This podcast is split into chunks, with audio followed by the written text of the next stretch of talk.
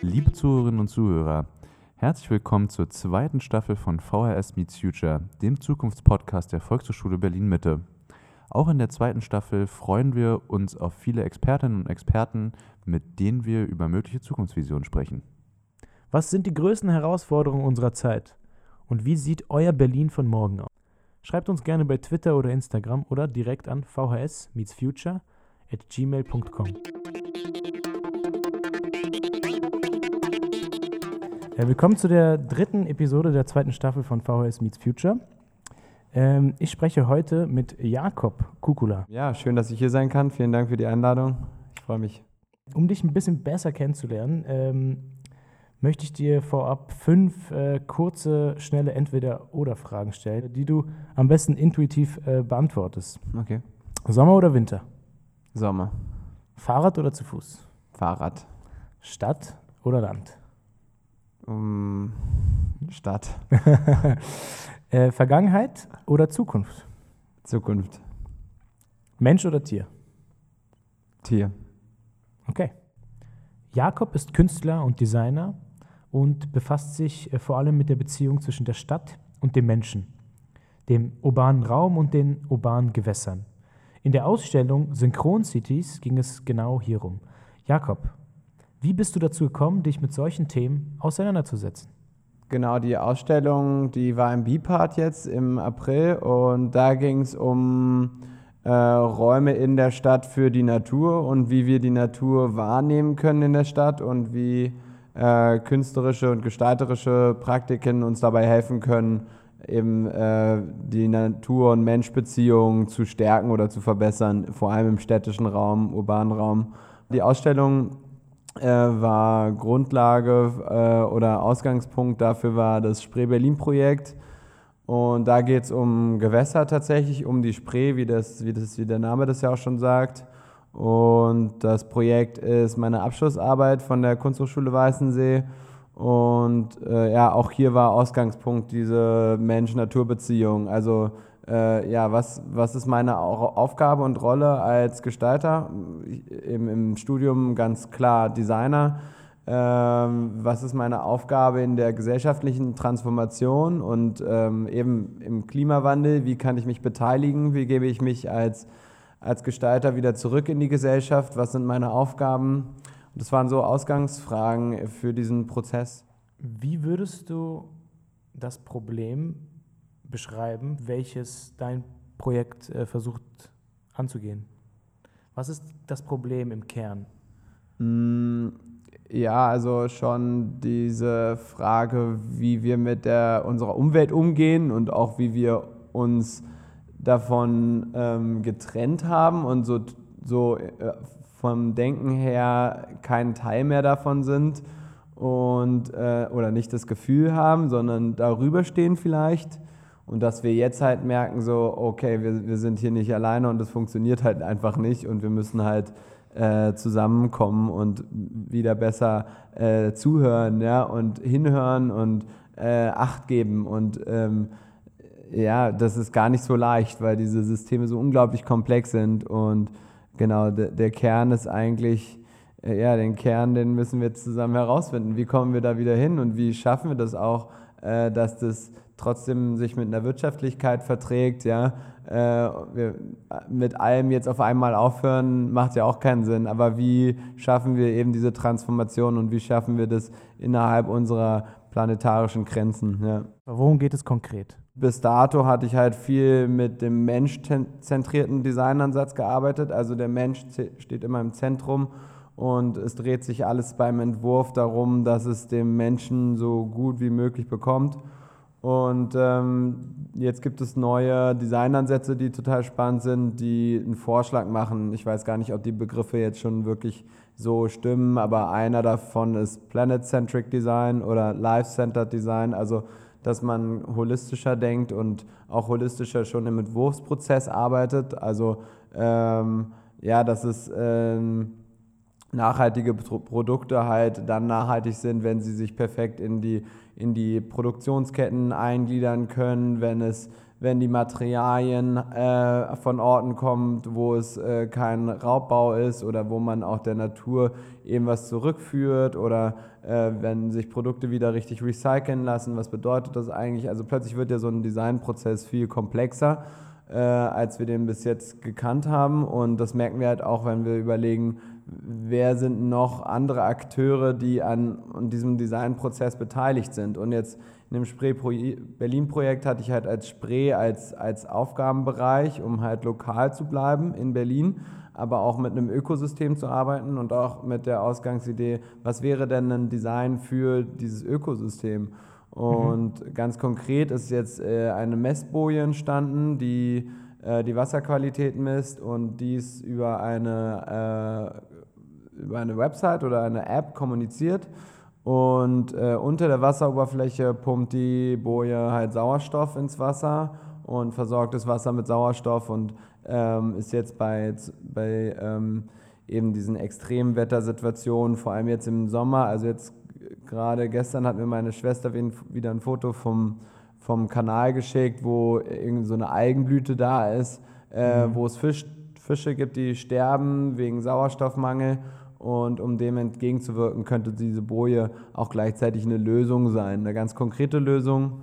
Und auf, dem, auf der anderen Seite halt ein Kommunikationstool, also dem Fluss eine eigene Stimme geben, eine politische Stimme, dass der Fluss eine eigene Möglichkeit hat, sich auszudrücken, zu sagen, ich, mir es total schlecht oder mir geht es gut heute, kannst du in mir schwimmen.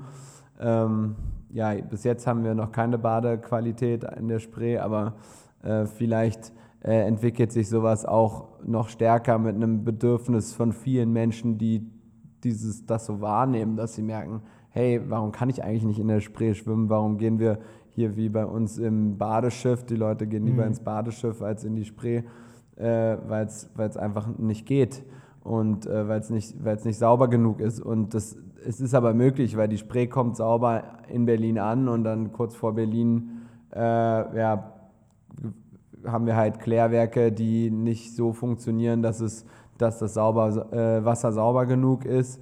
Ähm, es gibt aber auch eben eine Mischkanalisation in Berlin. Mhm.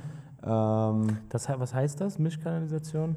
Mischkanalisation ist noch ein altes System, das äh, gibt es hier in Mitte, aber auch in Kreuzberg und Neukölln. Ähm, da ähm, wurde eben ein Kanalsystem entwickelt, äh, wo die Abwässer aus den Häusern, aber auch äh, von der Straße alles in ein Rohr fließt und bei Starkregenereignissen ähm, spült es halt die ganze Kanalisation mhm. über und in den Fluss.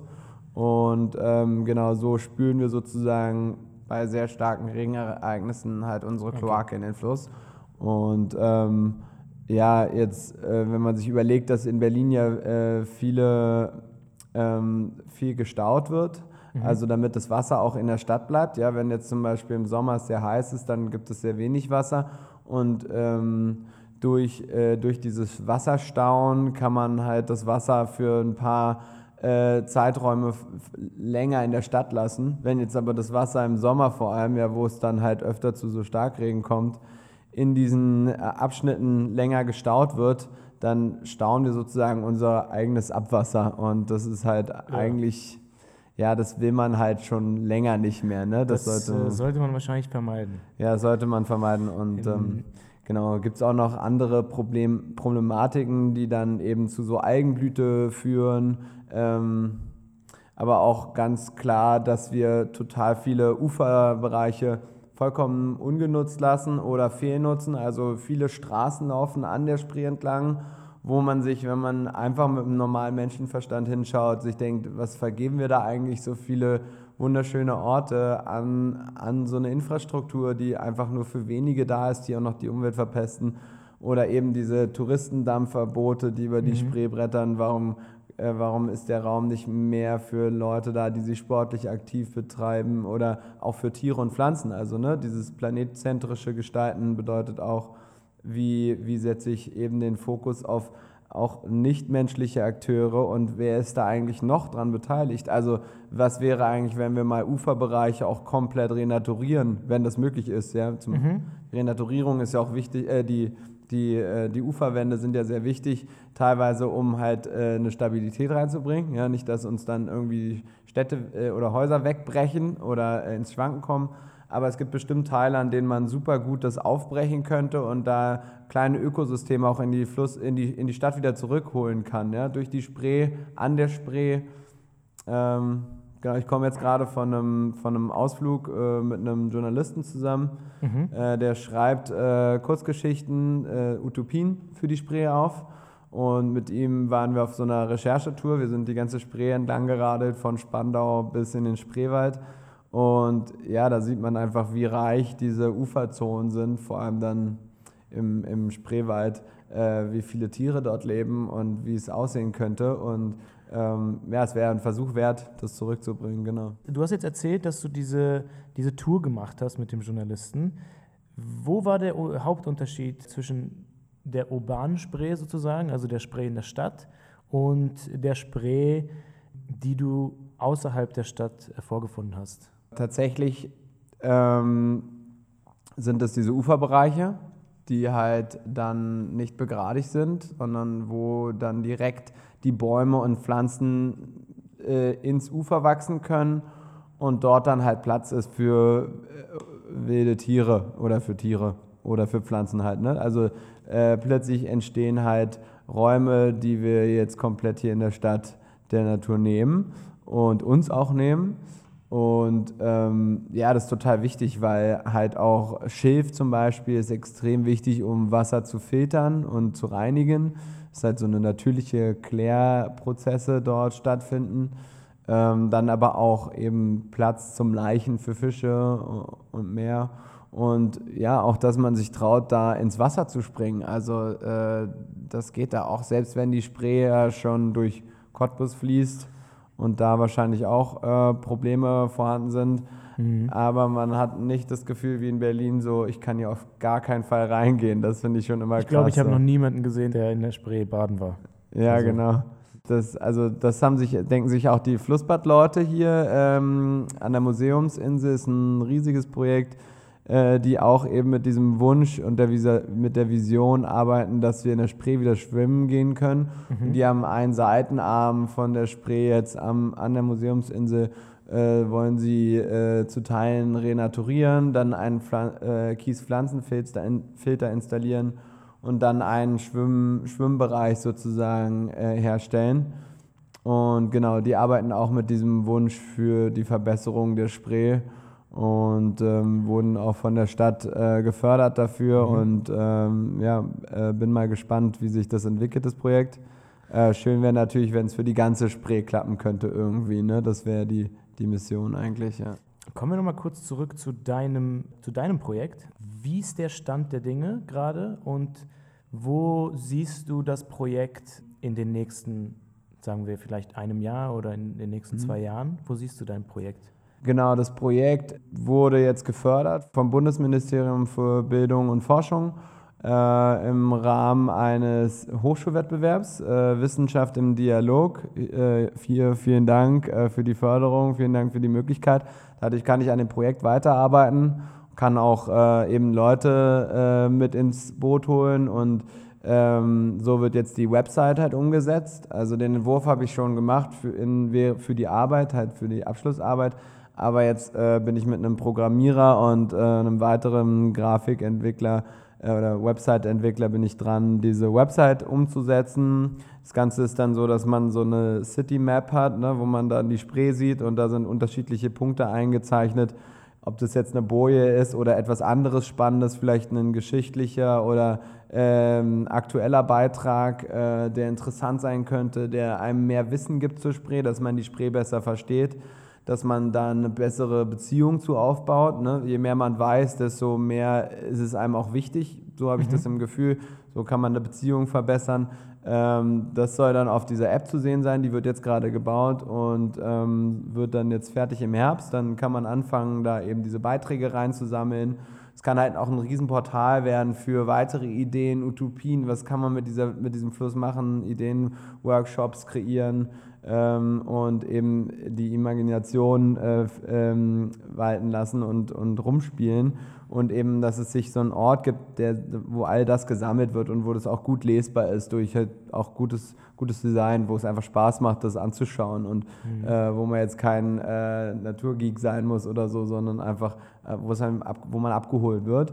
Und ähm, genau, dann gleichzeitig äh, sitze ich jetzt an einem, an einem Funktionsmodell und äh, hier sind spannende Kollaborationen entstanden, auch mitunter durch die Ausstellung.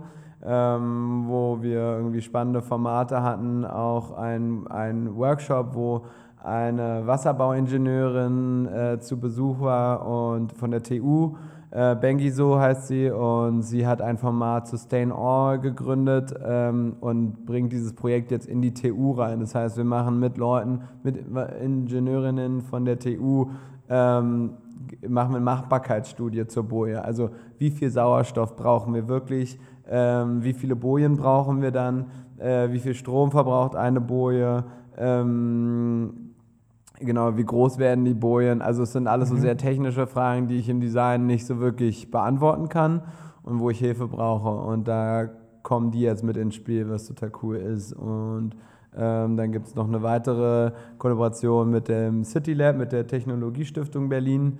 Ähm, da gibt es jetzt eine Summer School ähm, im September und da arbeiten wir an, dem, an, der, an der Messfunktion der Boje. Also wie kann die Boje messen, welche Parameter können gemessen werden, ähm, wie werden die Daten versendet, wo kommen die an, ne? also diese, in dieser IT-Ecke sozusagen arbeitend.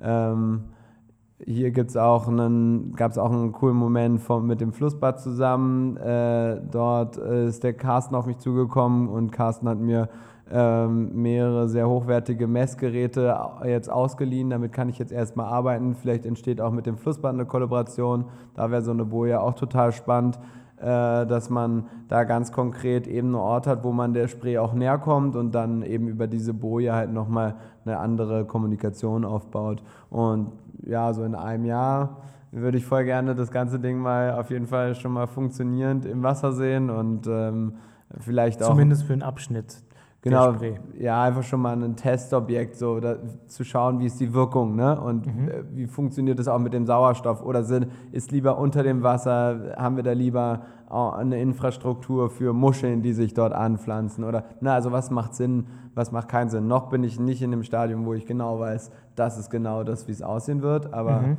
ja, so ist es ja in meinem Prozess. Ne? Na klar. Ja. Ähm, ich finde es ganz spannend, dass du mit deinem Projekt sozusagen der Spray eine Stimme gibst. Man sieht, wie es der Spray geht und in welch, welchem Zustand sie sich befindet. Das heißt, du hast eine Möglichkeit gefunden, ein Gewässer zu repräsentieren. Das ist sehr, sehr spannend. Wie sieht eine wünschenswerte Spray für dich aus? Ja, das ist, das ist auch eben die Frage, die wir uns in diesen Workshops stellen. Also im Rahmen dieser Ausstellung hatten wir eben so einen so äh, Zukunftsworkshop zur Spree. Spree 2030 habe ich den genannt. Äh, davon äh, machen wir auch hier einen an der Volkshochschule äh, demnächst. Die Infos folgen dazu. Ja, genau. Freue ich mich, wenn ihr alle dazukommt. Ähm, da können wir alle lernen, wie man auch träumt. Oder träumen können wir auch alle, aber wie können wir das auf dieses Thema fokussieren? Was wünscht ihr euch? Äh, was wünschen sich die anderen Akteure, wer sind eigentlich die anderen Akteure, also Tiere und Pflanzen. Auf jeden Fall äh, eine, eine, eine Top-Badequalität, dass der Fluss äh, fast genauso sauber in die Stadt rein, reinkommt, wie sie raus, nee, andersrum rausfließt, wie sie reinfließt. Ähm, dann, äh, dass wir eben Räume kreiert haben, wo wir nicht die Spree benutzen können, sondern Pflanzen und Tieren diese Räume geschaffen werden. Hier haben wir ein cooles Beispiel gefunden. Äh, in der Rummelsburger Bucht gibt es so einen Teilabschnitt, den kann man sich auch mal angucken gehen.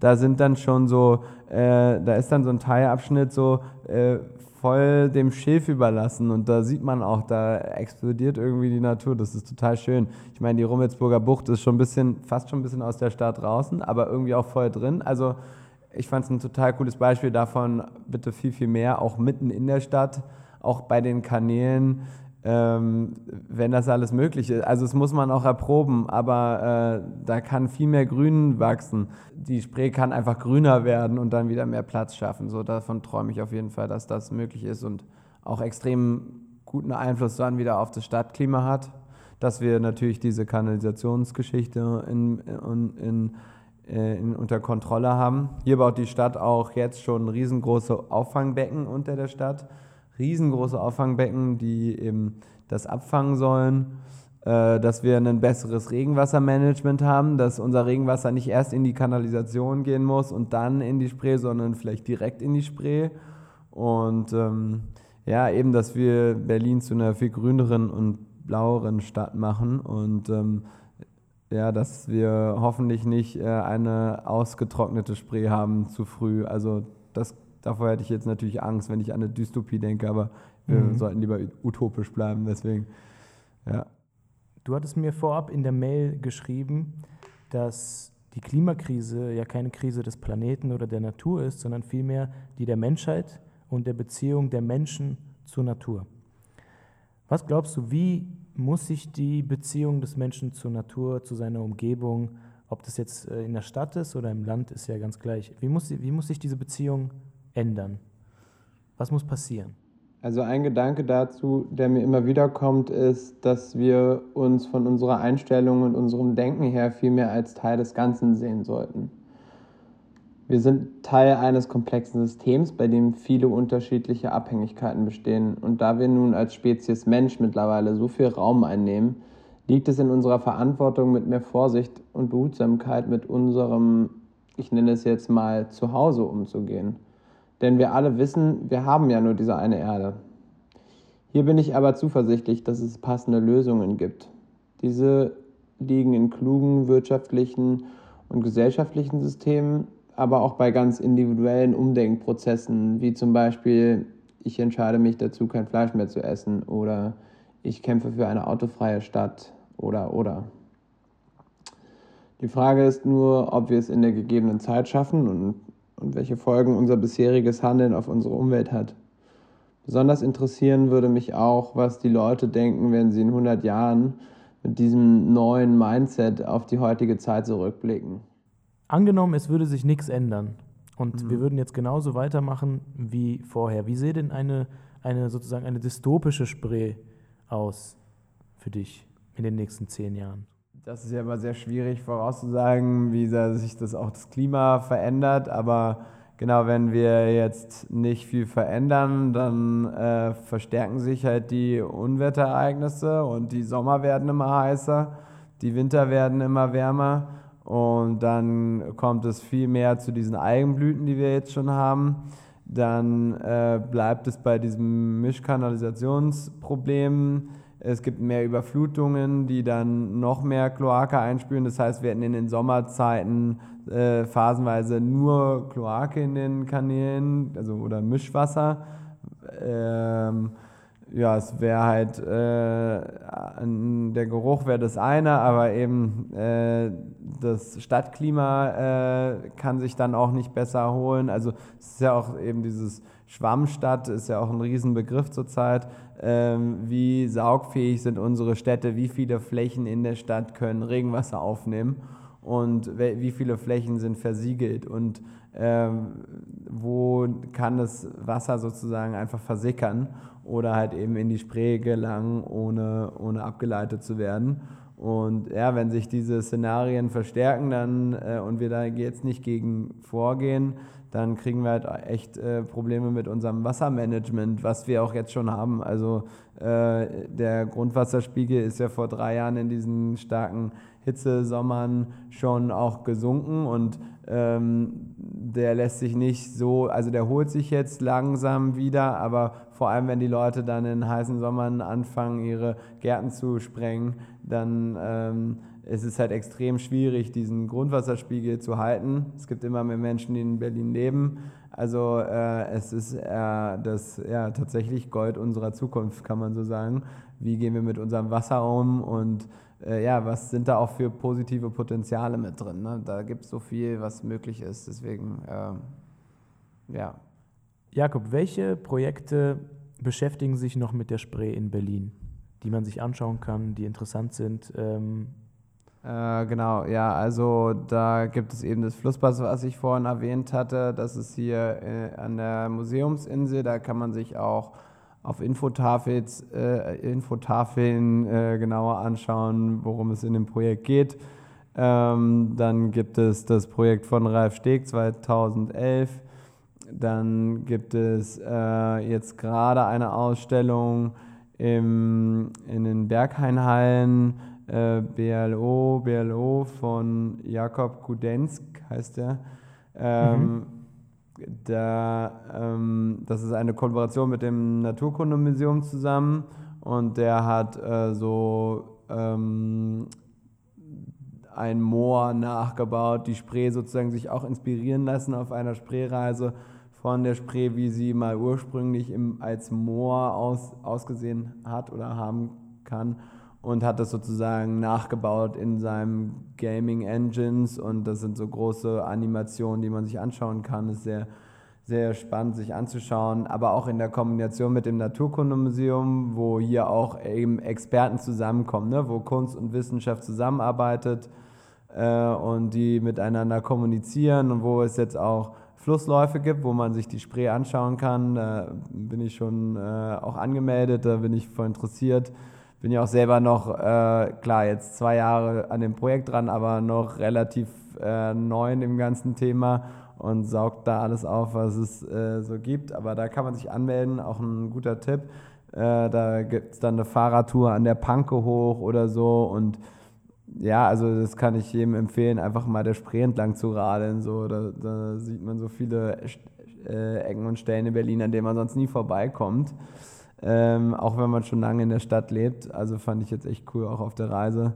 Dann gibt es ähm, ja eben das Badeschiff, wo man halt in diesem Container baden kann. Finde ich auch interessant, einfach mal sich das zu geben, ja, dass man in der Spree schwimmt in einem Container. Das ist halt vollkommen absurdes Gefühl. Ähm, das ist jetzt aber kein Projekt, was sich ganz konkret mit dem mit, dem, mit der Problematik auseinandersetzt, aber indirekt halt schon, ja, weil irgendwie auch der Initiator von dem Projekt, äh, Falk Walter, ähm, der, äh, den habe ich auch in Erinnerung, ich habe mal mit dem zusammengearbeitet, dass er meinte, er wartet auf den Tag, dass es dieses Badeschiff nicht mehr braucht, ja. Mhm. Äh, also schon in die, es geht auch schon in die Richtung, ne? Manchmal sind eben solche Projekte dann indirekt voll die Indikatoren, um das aufzuzeigen. Ja, haben da total die Kraft. Jakob, was glaubst du? Was muss passieren, damit das Thema und einfach die Problematik mehr Einzug in die Köpfe der Menschen findet? Was glaubst du? Äh, ich glaube, das Wichtigste ist, dass wir alle in, in uns in unseren Vor in Vorstellungskräften wieder üben, dass wir uns Dinge wünschen und erträumen und dadurch entsteht dann auch ein Wille zum Handeln und, und äh, die Lust darauf äh, mit anzupacken. So. Also äh, das eine ist natürlich ein Problem zu verstehen, aber das andere ist wirklich auch äh, ein Bild zu haben, äh, ganz unabhängig davon, ob ich jetzt weiß, wie die Prozesse funktionieren, sondern einfach einfach ein Gefühl, ja, wo, wo würde ich gerne, wie würde ich das gerne sehen und und genau, oft braucht es dann auch Expertinnen, die dann äh, einen da abholen und sagen, das geht, das geht gar nicht, das geht deswegen und so. Aber so begibt man sich dann, dann auf den Weg und ist halt sehr motiviert, daran zu arbeiten. Und äh, ich glaube, davon können wir alle nicht genug bekommen. Und da ist natürlich die Volkshochschule ein super cooler Ort, wo Leute zusammenkommen können, wo Räume gegeben werden, aber auch Formate entwickelt werden. Da gibt es so viele Möglichkeiten, äh, sich Utopien auszumalen, in denen es uns noch viel besser geht als jetzt, wo wir mehr in den Einklang kommen und wo wir nicht andauernd schlechtes Gewissen haben müssen für das, was wir tun, sondern dass wir das irgendwie besser äh, allein sozusagen. Und äh, da kann Bildung riesen oder ist ein Riesenfaktor und eben, dass wir so viele Leute wie möglich äh, abholen und ähm, eben da auch ein Potenzial an Beschäftigung sozusagen äh, aufzeigen, dass da das, das sind alles Aufgaben, die gemacht werden müssen. Da gibt es auch noch ganz viele Aufgaben, von denen wir noch gar nichts wissen, die gemacht werden dürfen und die halt am Ende echt richtig tolle Projekte sein können. So. Und ähm, ja, das ist spannend. Also da freue ich mich schon auf den, auf den Workshop. Was sollten wir vielleicht anders oder besser machen, als wir es bis jetzt gemacht haben? Also ich finde Bildung extrem wichtig äh, und auch den Luxus, den wir haben, Bildung so günstig anzubieten. Und das ist natürlich dann die Volkshochschule ein, ein, ein Fokuspunkt dafür. Und ähm, ich selber muss sagen, bin noch gar nicht so oft auf die Volkshochschule aufmerksam geworden, was vielleicht auch mit einem Auftritt zu tun hat, der vielleicht noch ein bisschen, ein bisschen äh, jünger sein kann oder so, wobei ich mich jetzt gar nicht mehr so jung fühle, aber äh, oder mich jetzt langsam auch mehr und mehr für Themen interessiere, wo ich früher jetzt nicht in der Volkshochschule nachgeschaut hätte. Aber das ist ja natürlich spannend. Wie kriegt man das äh, und mehr unter die Leute? Da gibt es ja verschiedenste Methoden, äh, sollte möglich sein. Oder vielleicht passiert das auch schon, ich bekomme es einfach nicht so richtig mit. Und äh, sonst denke ich, dass eine Volkshochschule auch ein unglaublich guter Ort sein kann, um in Städten wie Berlin, die so groß sind, äh, mehr Komplexität zu kreieren. Also klingt jetzt vielleicht komisch, Komplexität, warum ist doch eh schon komplex genug, aber wir sind so individualisiert und wir sind so krass in unseren kleinen Räumen in dieser großen Stadt und oft auch verloren, dass ich äh, manchmal das Gefühl habe, es wäre voll gut, wenn es noch mehr Orte gibt, an denen man gemeinsam Dinge macht und auch Leute kennenlernt, die man sonst niemals kennenlernen würde. Ja? Zum Beispiel ein Dinnerformat, wo man äh, mit äh, einer Mutter aus Neukölln und einem Großvater aus Wedding und äh, noch irgend, ja, einer 16-Jährigen aus Marzahn oder so zusammen kocht und dann mal einen Abend lang mit Leuten verbringt, die man sonst so nie kennenlernen würde und äh, sich austauschen kann und sich kennenlernt. Also ich glaube, das fände ich total spannend. Muss ja nicht Kochen sein, kann ja auch ein Tanzkurs sein oder ein Sprachkurs. Ja, hast du vollkommen recht. Ähm, bin ich ganz bei dir. Jakob wird auch einen seiner Spray-Workshops hier an der VHS geben.